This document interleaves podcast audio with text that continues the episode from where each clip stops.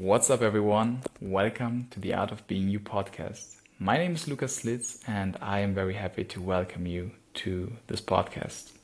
Today, we're going to talk about doubts. We all have them, we all know about them. Now, the question is is it able to live a life without doubts? Is it able to be with the, those doubts inside you and still be able to do what you want to do? And this is what I'm going to talk about today. But first of all, let me start with a metaphor, with a picture. Imagine you as a child that you were this beautiful green white landscape, which was beautiful, wide, green, lush, pristine. The sky was blue, the sun was shining, and it was all peaceful and infinite potential was there of growth.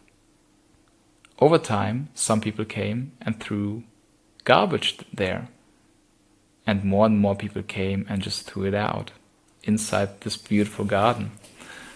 Over time, this garden became dirty, toxic, and people asked themselves, how could this beautiful garden become this toxic place that it now was?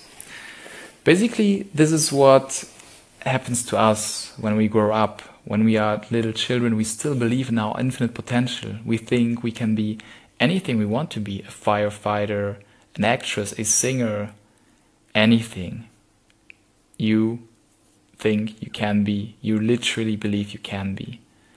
And over time, the naysayers come.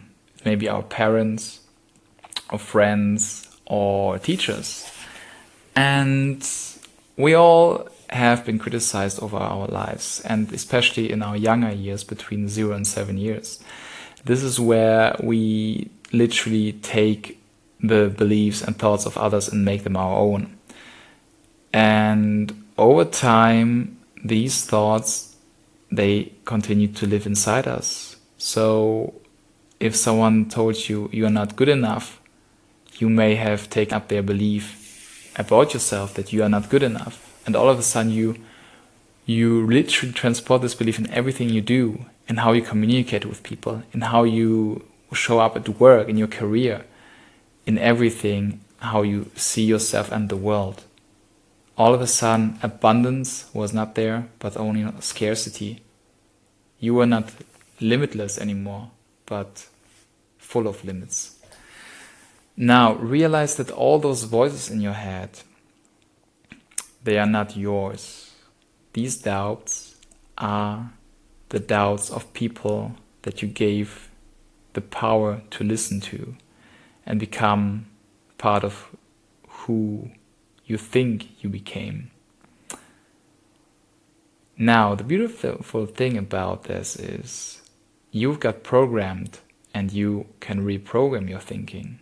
Basically, make, basically, literally get rid of the garbage in your garden and plant beautiful seeds of growth and life potential. And these are positive thoughts that you could enter, uh, that you could sow. But what helped me a lot to really distance myself from my doubts was meditation. And meditation is the art of being aware of your thoughts and emotions without judging them. And I will talk more about that on this podcast over the next episodes. So feel you are very welcome to favorite that if you are interested in in meditation as well. But for this, just remember that you be you can be aware of your thoughts and emotions by just watching them like an observer and the more you do that the more you step out of them and are not being pulled by them but are you get back to your power and the back the more you get back to your power the more you become this limitless child that you once were. So, I thank you very much for listening. Wish you a great day. And what is something someone told you that you are not good enough? And how do you want to change that? Let me know.